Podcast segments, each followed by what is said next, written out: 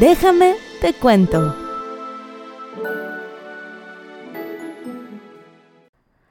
Muy buenas noches amigos y bienvenidos una vez más a su podcast favorito. Retomaremos el caso en breve. Sin embargo, sí quisiera decirles que soy una persona yo, mira, bien apasionada. Y como este espacio es propio de mi expresión, me permito dejarme llevar por mis emociones. Porque además de todo, pues yo les estoy hablando como si nos conociéramos de toda la vida. O sea, en realidad así hablo con mis amigos. Entonces, em, pues estoy escribiendo esto antes de hacer el podcast porque yo me conozco, amor. Y yo sé que si me enojé con la primera parte, me voy a ofuscar más con la segunda, de que ya, de hecho ya estoy enojada. O sea, apenas estoy leyendo la introducción y yo ya estoy encabronada.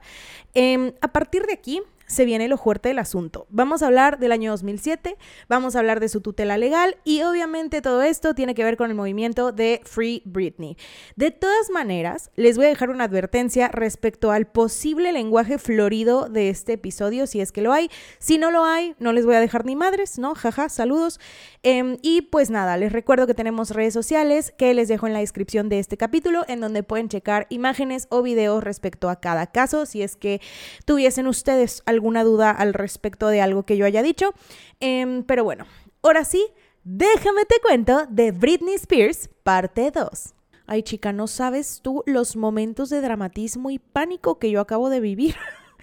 porque, o sea, permítanme les explico. Y esto lo voy a hacer meramente para romper el hielo entre ustedes y yo, más que nada entre yo y el micrófono, porque, bueno, el micrófono, a pesar de que ya tengo su bonita experiencia con él, pues la verdad es que sí me intimida todavía un poquito, amor. Entonces sí hay momentos en los que no me puedo como que nomás sentar y ponerme así de que no, que tú, que yo. O sea, hay momentos en los que...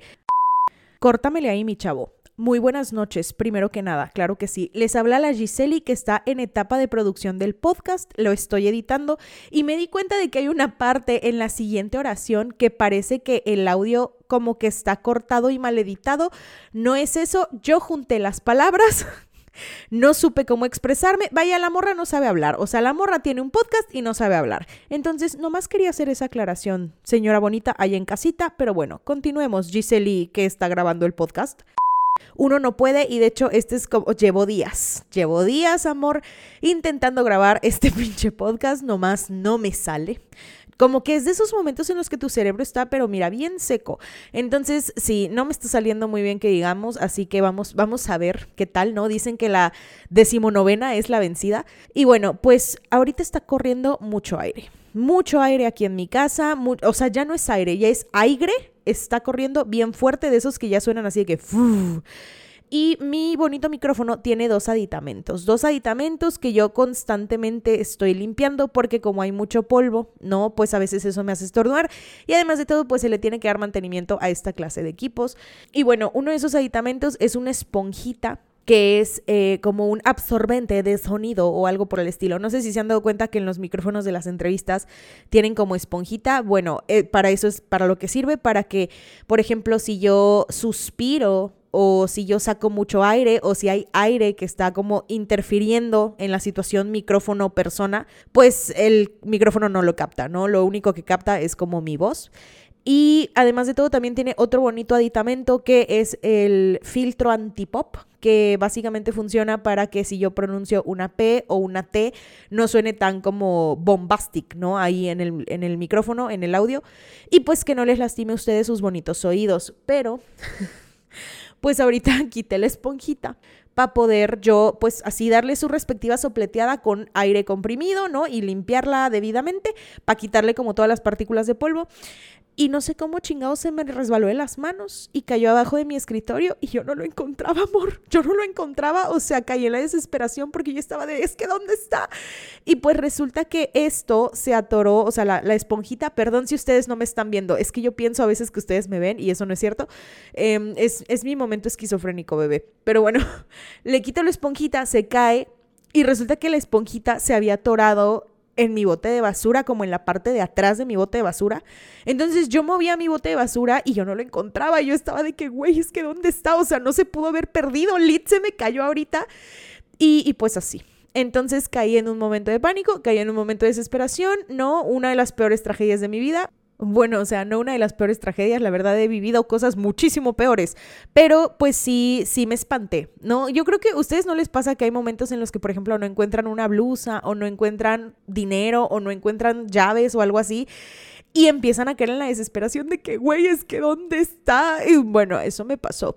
Este, pero ya, todo muy bien, todo muy chido. Ahorita ya estoy sentadita intentando romper el hielo para poder hablar de la Britney y bueno. Ahora sí, ahora sí les voy a contar acerca del caso y para poder contar, ¿no? Para que podamos tener una situación secuencial de, de todo esto, voy a abarcar como el último parrafito del que yo hablé en el último podcast para que sigamos esta situación lineal, ¿no? Entonces, en lo último que yo les mencioné fue que Britney decide ir a buscar a sus hijos a casa de Kevin Federline, el cual no le permite la entrada, y ella empieza a querer abrir la puerta pues básicamente a patadas, ¿no? A la fuerza porque pues extrañaba a sus hijos, así que pues la gente llamó como a como a la policía como a servicios así médicos, porque ella estaba teniendo una clara crisis nerviosa, entonces fue internada en un centro de rehabilitación. Al menos creo que salió como a las 24 horas o poco antes de las 24 horas y todo esto ocurrió un 15 de febrero de 2007. El 16 de febrero de 2007, por resulta y resalta, que una vez más tenemos a una Britney que está siendo acechada por los paparazzis afuera de su clínica de rehabilitación. Y sobre todo amigos, yo vi, yo vi videos de cuando Britney le da esta crisis nerviosa, o sea, no, no Britney teniéndola, sino como siendo llevada en la ambulancia hacia la clínica de rehabilitación, hacia la clínica mental, no sé específicamente qué era, pero los paparazzis van aferradísimos, bebé, aferradísimos a la ambulancia, así de, o sea, de que van agarrando las puertas de la ambulancia como que las manijas y van corriendo con una mano, traen la cámara y van corriendo a toda velocidad atrás de la ambulancia, casi casi trepándose como animalitos, no sé, bebé, como llenas a, a, un, a una cosa ahí que dejaron de carroña los leones. Y pues eso sí se me hace bien peligroso, amor. O sea, de que yo entiendo. Yo entiendo que todos nosotros necesitamos sobrevivir de algo mientras no sea ilícito, ¿no? Porque ojo, ojo ahí. Ojo ahí, cuate. Sin embargo, sí considero que ponerte, o sea, porque, güey, supongamos estos güeyes van corriendo detrás de la ambulancia, agarrados a la ambulancia, y vas corriendo a la velocidad en la que va el vehículo. Si este vehículo llegara a darse un enfrenón, tú te partes tu hocico, pero mira, sí bien bonito. Entonces, eso ya se me hace una pendejada, eso ya se me hace, sí, 100% pendejez humana, ponerte en riesgo de tal manera únicamente para obtener una fotografía, como que, sí, mira, no, yo no soy así muy de acuerdo con esa clase de situaciones. Em, ahora, por el otro lado, tenemos a los fotógrafos de guerra, pero eso ya es como otra, otra situación, ¿no? Yo me estoy poniendo paparazzi. Entonces, una vez que Britney sale del recinto en donde estaba internada, pues o sea, chica, es que como que todo se le juntó, como que es de esas veces en las que se te junta una tragedia tras otra y ya nomás te quedas ahí como observando, como mamá Coco esperando a que se la cargue la chingada, así como de que, bueno, pues ya. Entonces, esta morra pues tiene sus broncas con los paparazzis, tiene la chingadera de su divorcio, una extenuante carga laboral, órdenes de su papá, órdenes de sus representantes, sobre todo el hecho que más le dolía que era no poder ver a sus hijos y aparte de todo, está siendo sumamente criticada y juzgada porque, ay no, es que ella se junta con la Paris Hilton y es como de que, ay, ya, ya pégate un riego, papá. Entonces, pues la morra se desquicia, amor la morra se desquicia y mira, yo la entiendo, yo la entiendo porque yo por, por muchísimo menos me he desquiciado. Una vez más, Britney está caminando en una calle rodeada de paparazzis cuando entra una estética y según la dueña de dicho establecimiento que pues cuenta que ya iban a cerrar, que ya estaban como guardando sus cositas, ya estaban casi casi cerrando la cortina del local cuando esta morra entra en el, en el establecimiento y de hecho ella pues empieza a ver como todos los flashes que están, o sea, cuando se abre la puerta empieza a ver todos los flashes y ella pensó que era a lo mejor una pelea callejera, que a lo mejor había como un asalto, o sea, algo por el estilo y de repente se da cuenta de que está Britney Spears parada en su local. Y se queda de, ok, un día, otro martes, ¿no? De este bonito año. Y pues ella automáticamente asimiló que Britney había entrado al local para poder protegerse de las cámaras de los paparazzi. Pero en ese momento, Britney va con ella y le dice de que, güey, necesito que me rapes todo el cabello, las extensiones me están apretando muchísimo y ya no aguanto. Necesito que agarres esa máquina y me rapes a Coco. Y la estilista se queda de, sí, mira, em, yo sé, ¿no? Que tú tienes dinerito para pagar esa clase de servicio, pero yo no voy a ser la persona que rapó el cabello de Britney Spears. Así que la señora, después de darle esta negativa, se voltea y dice que en ese momento de descuido, Britney agarra la máquina de afeitar y se empieza a rapar al cero. O sea, se empieza a rapar a Coco, amor. Ella era la siguiente avatar. Y todo esto estaba sucediendo mientras se supone que Britney estaba siendo cuidada por sus guardaespaldas, pero la señorita dueña de la tienda dice que en realidad los guardaespaldas eran los que estaban abriendo como las persianas del local y que ahí era cuando entraban los paparazzi y empezaban a sacarle fotos. Entonces, básicamente los guardaespaldas pues la vendieron, amor, la vendieron al mejor postor. Y es ahí en donde sale su emblemática foto en la que está como riéndose mientras se ve al espejo ya con media cabeza calva. Y de hecho, esta parte la menciona en su libro y dice lo siguiente, y cito, me habían observado mucho mientras crecía. Me miraban de arriba a abajo. La gente me decía lo que pensaba de mi cuerpo todo el tiempo desde que era adolescente. Afeitarme la cabeza y comportarme mal eran mis maneras de contraatacar. Sin embargo, una vez que como que se le pasó la conmoción del momento y se dio cuenta de realmente lo que había hecho, pues empezó a llorar, amor. Empezó a llorar porque ella dice que justamente su cabello constituía una gran parte de su apariencia física. Entonces, verse calva fue como un shock completo de no chingues, ¿qué acabo de hacer? Es como la gente esta que intenta cortarse el fleco en casa y le sale bien mal, bueno, pues básicamente eso es lo que acababa de vivir Britney Spears. Y también obviamente le preocupaba mucho lo que llegaran a pensar respecto de ella porque pues como ya tenía muchas habladurías y encima se quedó de que, güey, ahora sí van a pensar que estoy loca porque me acabo de rapar.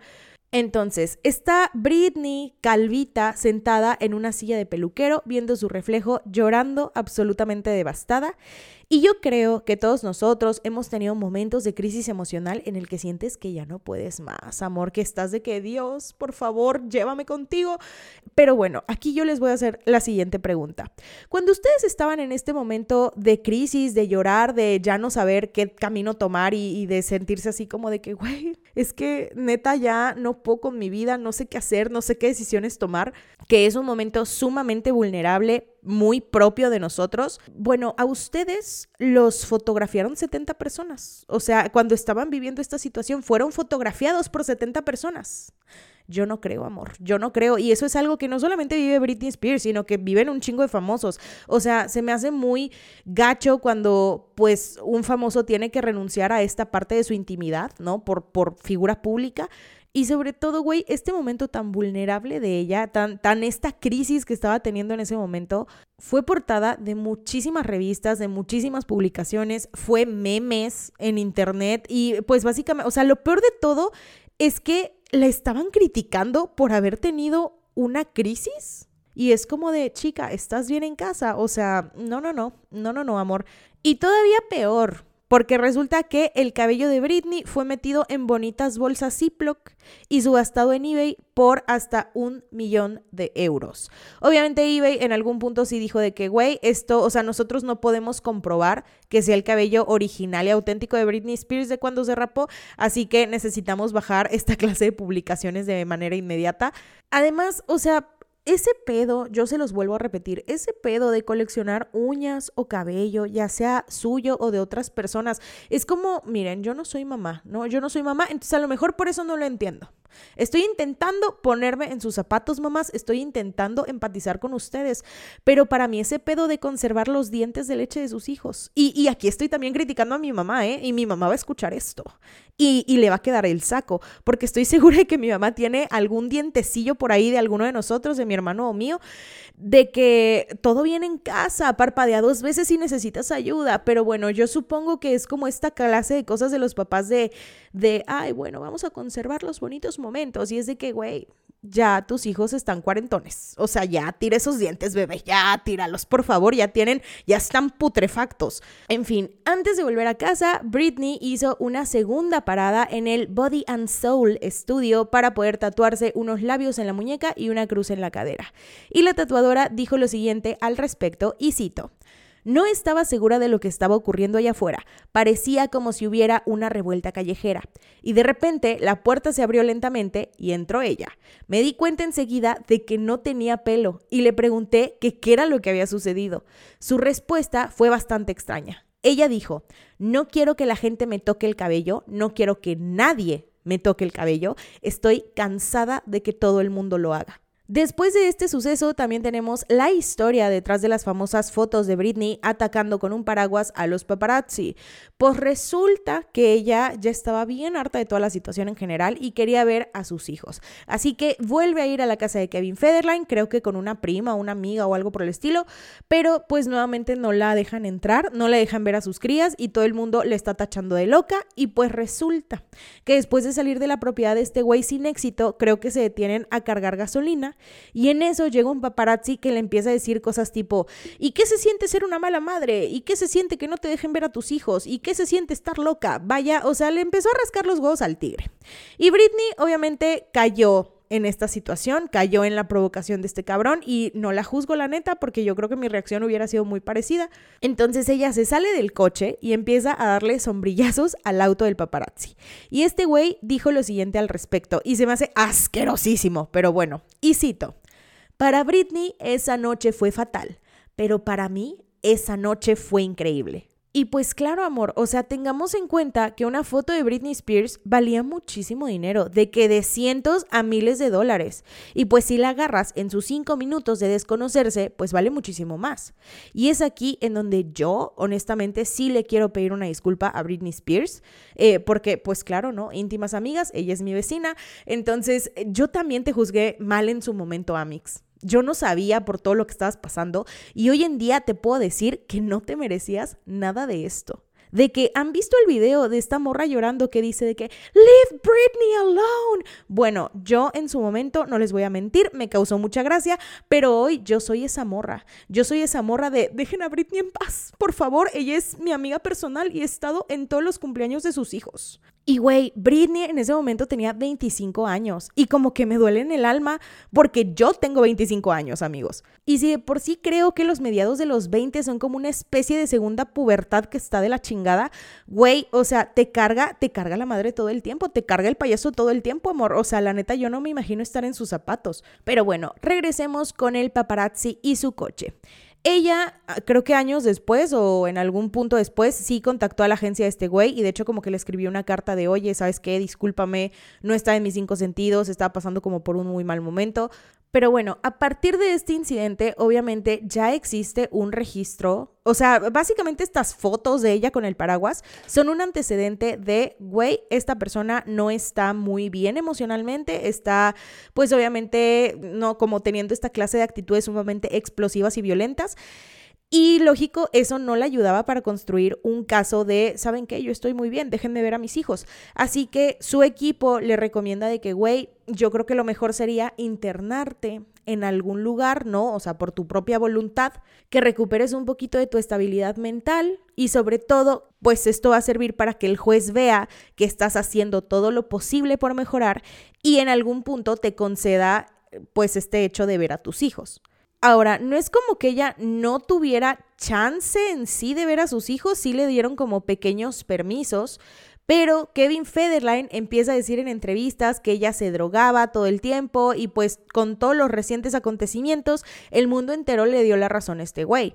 Entonces, cuando Britney tenía que entregar a los niños, pues armó un pedote, porque ella dice que pensó que nunca más los iba a volver a ver, así que agarró a ambos y se metió en un baño a llorar y pues tuvo que ir la policía a tirar la puerta del baño para poder recuperar a los niños. Em, y pues obviamente ella, muy malita de su emoción, la llevan a un hospital para intentar tratar la crisis emocional que estaba teniendo en ese momento. Y sale una señora como portavoz de la familia Spears en el Today Show llamada Lou Taylor, diciendo que todos estaban muy afectados por la reciente situación de Britney, pero que ella conocía a los Spears y que todos eran personas increíbles pero ella no menciona a Britney. O sea, sí habla de los padres, habla de los hermanos, pero con Britney básicamente da a entender de, uy, no, es que ella sí está bien malita, le hace falta Jesús. Entonces, ah, bueno, porque además de todo, la, la morra creo que era como integrante o, o como administradora, fundadora, no me acuerdo, algo así, de un grupo cristiano o algo por el estilo. Entonces, realmente sí salió a decir de que le hace falta Jesús. Después de eso, Britney vuelve a estar internada en el hospital en contra de su voluntad porque la noticia de que Kevin Federline iba a tener la custodia absoluta sobre sus hijos, pues básicamente la destroza. Después de eso, ella comienza a salir con un fotógrafo y él le brinda mucho apoyo emocional. De hecho, en el documental de Netflix, el vato sale diciendo que Britney es una persona increíble y que la manera en la que los medios y otras personas la hicieron parecer no podría estar más alejado de la realidad.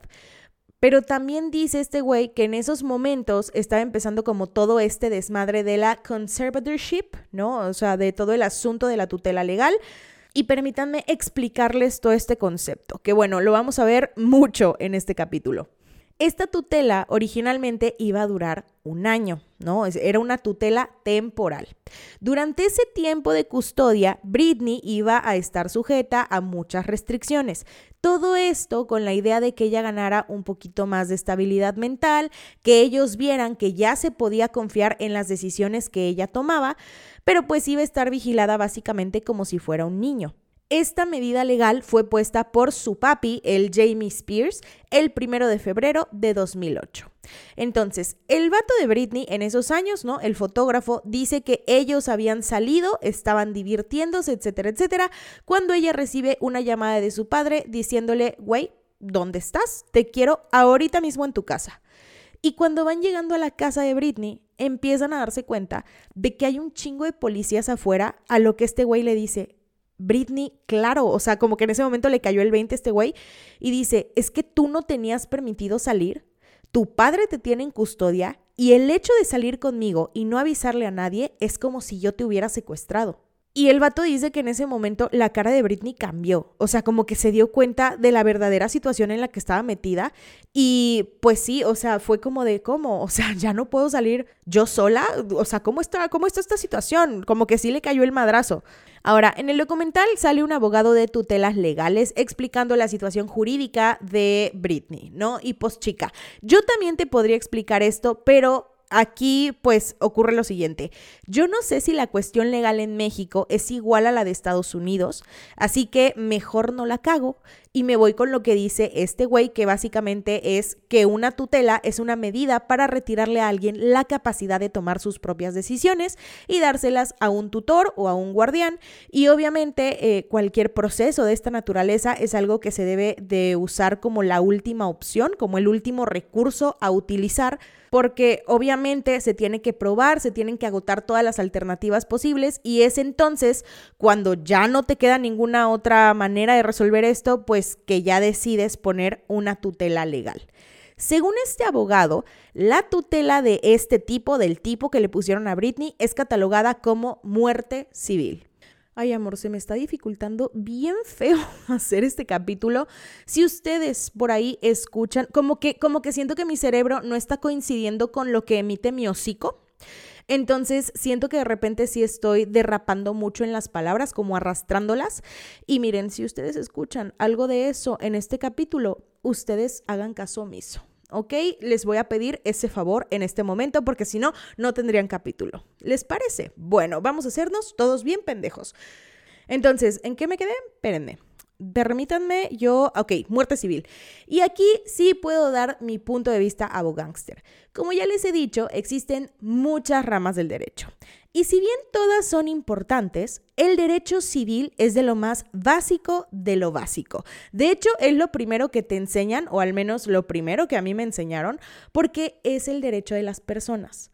Además de que el derecho civil es supletorio de muchas otras ramas. Pero bueno, a lo que quiero llegar con esto es que en civil vemos asuntos de las personas, ¿no? O sea, que tienes derecho a un acta de nacimiento, a hacer un testamento, a celebrar un contrato, a casarte, a tener hijos, etcétera, etcétera, etcétera. Y todo esto está bajo la premisa de que son decisiones propias que toman las personas, lo cual genera una consecuencia jurídica. Y esto es muy pero muy, muy, muy a grandes rasgos. No me quiero meter a explicar mucho porque pues de por sí ya está largo el caso. Entonces, bueno, las tutelas son parte del derecho civil. Y según este abogado explica, cuando a una persona se le aplica este tipo de medida, el poder de decisión ya no es propio. Es de alguien más. Y esa persona es la que toma las decisiones médicas, las cosas relativas a las personas con las que el tutelado puede ver, estar o hablar. O sea, es básicamente un control total. Y lo peor de todo es que Britney no solamente tiene esta parte tutelada, sino que también le pusieron una tutela sobre sus bienes. O sea, ella no está a cargo de ninguna de sus decisiones, ni civiles ni financieras. Entonces la tienen, pero si mira, bien agarrada, bebé. Pero usualmente esta clase de cosas, esta clase de figuras pasan con menores de edad, con personas con discapacidad o bueno, en este caso, hacia una persona que no está bien emocionalmente. Por lo tanto, no se puede hacer cargo de sí misma. Respecto a la tutela civil de Britney, el único mando era su padre. O sea, su papá era absolutamente el que iba a tomar cada una de sus decisiones en materia como personal, pero cuando hablamos de su tutela de los bienes, no solamente estaba su padre a su cargo, sino que también estaba un abogado que se llama Andrew Wallet. Y honestamente yo siento que su apellido, el este de Wallet, que para los que no sepan significa cartera, como que le queda muy bien, amor, como que le queda muy bien el apellido este cabrón. Entonces, el papá de Britney en esos momentos resulta, ¿no? Coincidentemente, que estaba teniendo bastantes problemas de solvencia económica. Y de la nada ya tiene la tutela de los bienes de Britney. ¿Sabes? O sea, ya tiene acceso a su dinero. Y aquí hay algo bien interesante del documental porque aparentemente el abogado Andrew Wallet, el cotutor de los bienes, dice en documentos oficiales presentados en corte lo siguiente y cito. La tutela debe ser vista a manera de un modelo de negocio híbrido. ¿De qué chingados me hablas? O sea, una tutela no es un negocio, hijo de la chingada.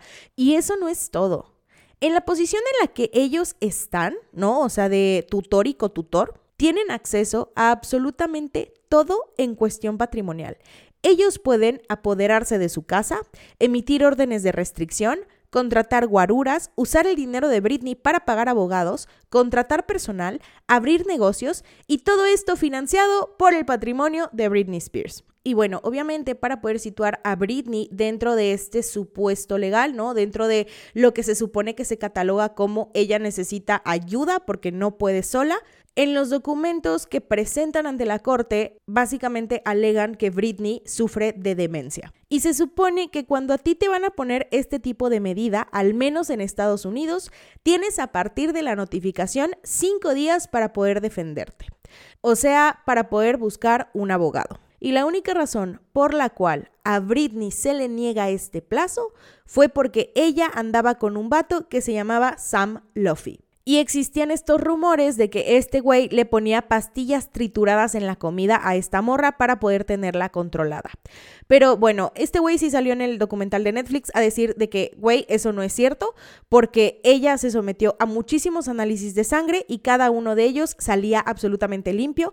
Además, pues resulta que yo era más bien como el chivo expiatorio perfecto para esta situación, ¿no? O sea, para que Britney no pudiera tener una oportunidad de defenderse, porque se supone que si tú estás diciendo de que no, es que su novio la tiene drogada y que no sé qué, pues entonces era como de, ah, claro, o sea, porque esta persona está bajo el control de su novio, no está pensando racionalmente, por lo tanto no le podemos conceder esos cinco días de plazo, porque pues no lo va a hacer, o sea, lo va a hacer, pero por otra persona, no por su bienestar. Ahora, el fotógrafo con el que Britney anduvo por un rato la intentó ayudar una vez que la tutela ya había sido interpuesta. Y tuvieron que hacer circo, maroma y teatro para poder medio lograr que Britney a escondidas pudiese reunirse con un abogado.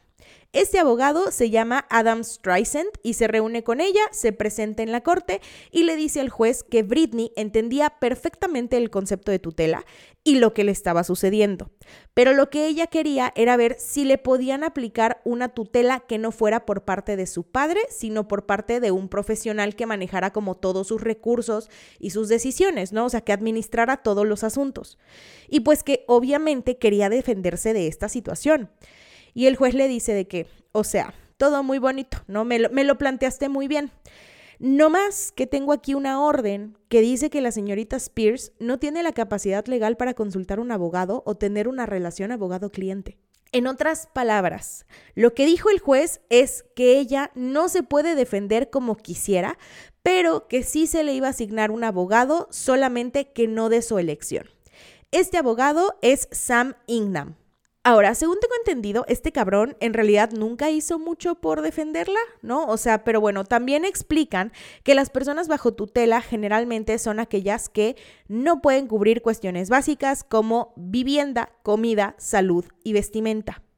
Y aquí está lo raro. Y no solamente lo digo yo, lo dice el abogado del documental. Resulta que este güey menciona que ha representado a decenas de tutelados en corte y que la característica que une a todos estos es que ninguno de ellos ha trabajado en su vida. Por lo tanto, pues les digo, no pueden cubrir estas situaciones básicas de pues vivienda, comida, vestimenta, etcétera, etcétera, porque son de alguna manera como pues incapaces de hacerlo. Sin embargo, si estamos bajo este precepto de que los tutelados son incapaces de mantenerse a sí mismos y de tomar decisiones por ellos mismos, me quieren explicar por qué chingados Britney, aún con la tutela legal puesta, seguía trabajando. O sea, imagínense, ella participó en un episodio de la serie How I Met Your Mother a dos meses de haberse puesto la tutela. Me estás diciendo que la persona que tú alegas que tiene demencia, que tiene problemas emocionales y que es incapaz de tomar decisiones por ella misma, aparentemente sí tiene capacidad de trabajar. Como que está medio incongruente, ¿no? Y de hecho intentaron ayudarla a conseguir un abogado que realmente velara por sus necesidades. Recordemos que esta tutela era una medida meramente temporal. Iba a durar un año. Güey, duró 13 años bajo control absoluto. En ciertos documentos, sus abogados alegan de que, güey, esta mujer ha sacado dos álbumes, la hicieron irse de gira nacional.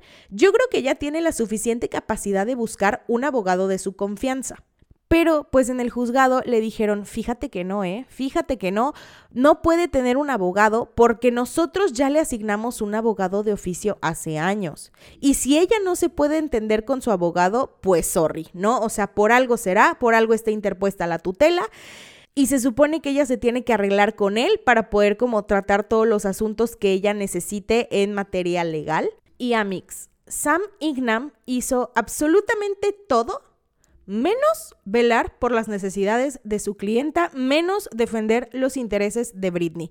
Vete tú a saber cuánto dinero se habrá embolsado por parte del papá, aparte de lo que ya se sabe, porque ahorita te voy a hablar de cifras. Y no solo eso, sino que con la ampliación de su tutela se le dieron nuevos poderes a los tutores, ¿no? O sea, al papá y al otro abogado como por ejemplo pagar un auto para el papá, ¿no? Y de hecho, o sea, en el documento que yo vi decía así como de que tener un vehículo más apropiado para el señor Jamie Spears. Y yo de que, vete en bicicleta, bebé. O sea, ¿para qué quieres un vehículo más apropiado? Ya tienes coches, güey. Pero la petición que más llama la atención en estos documentos es que se apruebe el hecho de que Jamie Spears explorara trabajos en los que su hija se pudiera desempeñar una vez que fueran aprobados por su equipo médico. Una forma bonita de decirle a la explotación.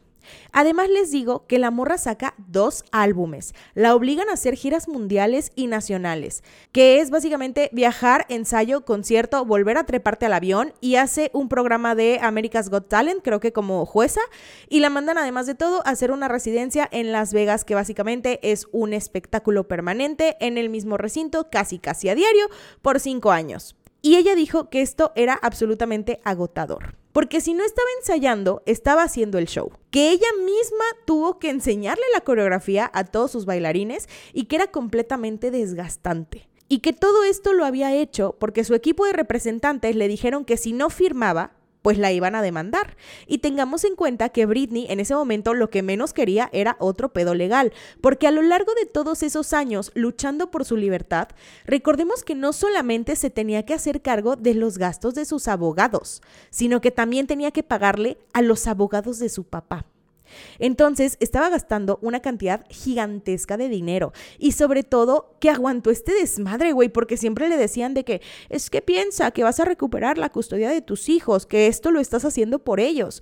Pero, güey, el final de esta madre no llegaba. O sea, no llegaba ella de, de, que, chica, es que era una medida de un año y ya llevo 13 aquí, ¿sabes?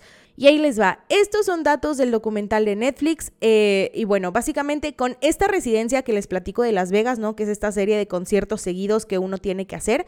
Ella hizo un total de 248 shows, 916.184 boletos vendidos en taquilla y 137.7 millones de dólares vendidos. Con su gira mundial visitó nueve países, vendió 260.531 boletos y generó 54.3 millones de dólares de venta en taquilla.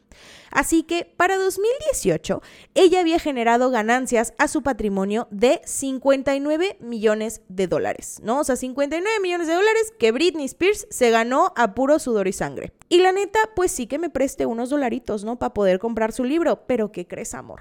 No me puede prestar ni a ti, ni a mí, ni a Naiden. ¿Sabes por qué? Porque de todo este trabajo, su papá cobró 2.1 millones de dólares. No más de estarse rascando el huevo izquierdo. Además de eso, este cabrón recibía un pago mensual de 16 mil dólares, supongo yo, por el trabajo que desempeñaba como tutor. Y lo más culero de todo esto es que de todo el dinero que ella se ganó a lo largo de estos años, de la cual se supone que ella tiene como el acceso total, pero pues como tiene la tutela, en realidad no lo tiene, esta morra nada más recibía una mensualidad de 8 mil dólares que le daba el papá. Ahora, 8 mil dólares es un chingo de dinero, sí, pero comparado a lo que ella generaba, es absolutamente nada. Además, si ella quería, por ejemplo, comprarle libros a sus hijos, tenía que solicitar un permiso. Y una vez que este permiso fuera aprobado, pues ya le soltaban el dinero para lo que era, ¿no? O sea, para de que un juguetito o algo así. Entonces, ¿de qué chingados me estás hablando, amor? O sea, me estás diciendo que me maté años trabajando en Las Vegas, años dando giras mundiales, años sacando discos.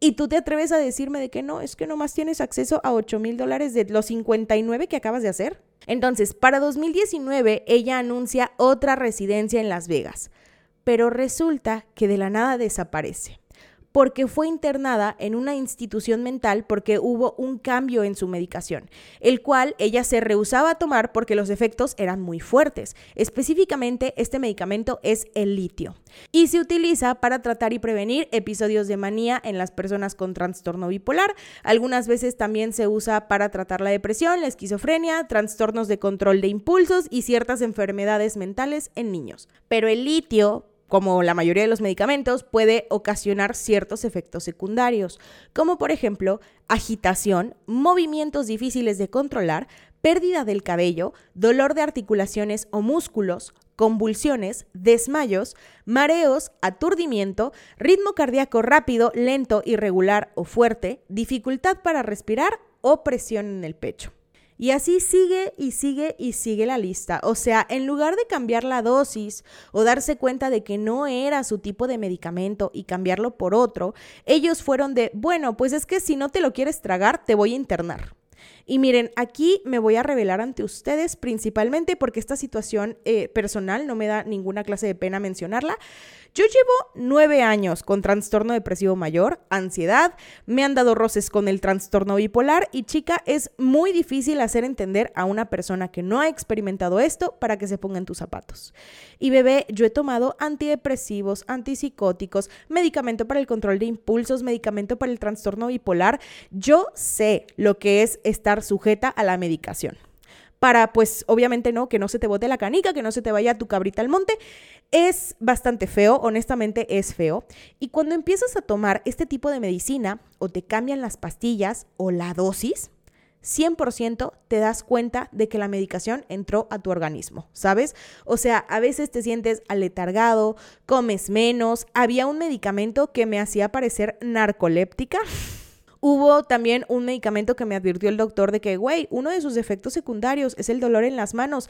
Y chica, yo no sabía lo que era el dolor en las manos hasta que me tomé esa chingada pastilla. O sea, las tenía completamente entumecidas, me dolían los dedos. Pero la gran diferencia entre esta morra y yo es que para empezar, yo sí cuento con el apoyo de mis padres, de mi hermano, de mi familia y de mis amigos.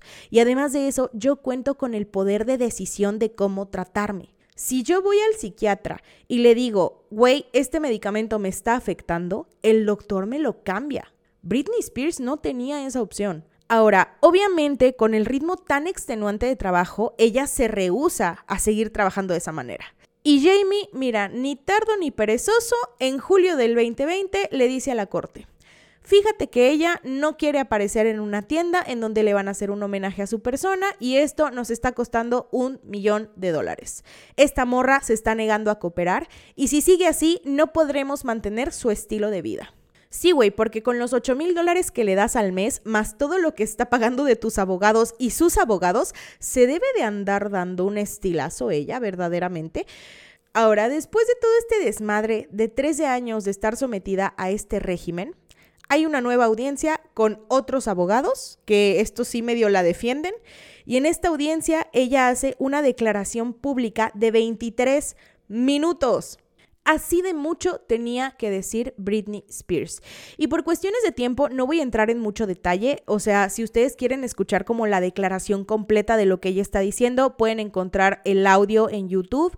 Yo obviamente no puedo ponerme a transcribir 23 minutos de un discurso que para empezar no es mío y sobre todo pues chica, o sea, sabes de que 23 minutos es añadirle mucho al podcast, entonces pues lo parafraseé, ¿no?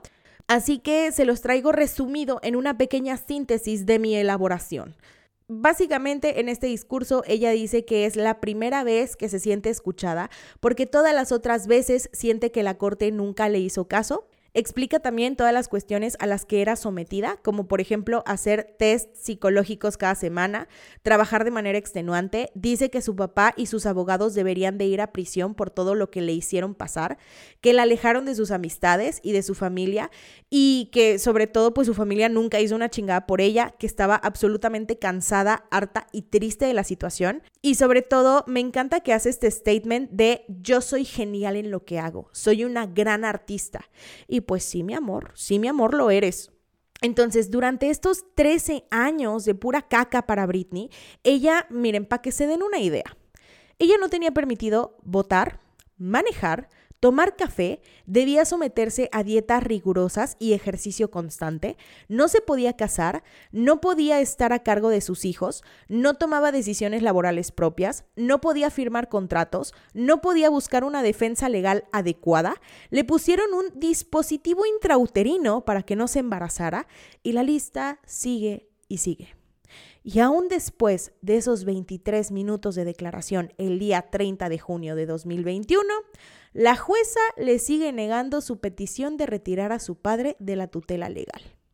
El representante de Britney renuncia diciendo, güey, yo nunca estuve a favor de la tutela, yo nunca formé parte de la tutela, entonces yo, mira, mejor me deslindo de una vez. Yo creo que sí, porque si, si empezaban a ver como otras cosillas por ahí, pues a lo mejor ya a este güey como que le tocaba algo, ¿no? Ahora, el disque abogado de la Britney Spears, el Sam Ignam, renuncia a su cargo y alega que ella nunca le dijo que quería terminar la tutela o que quería cambiar a su padre como tutor.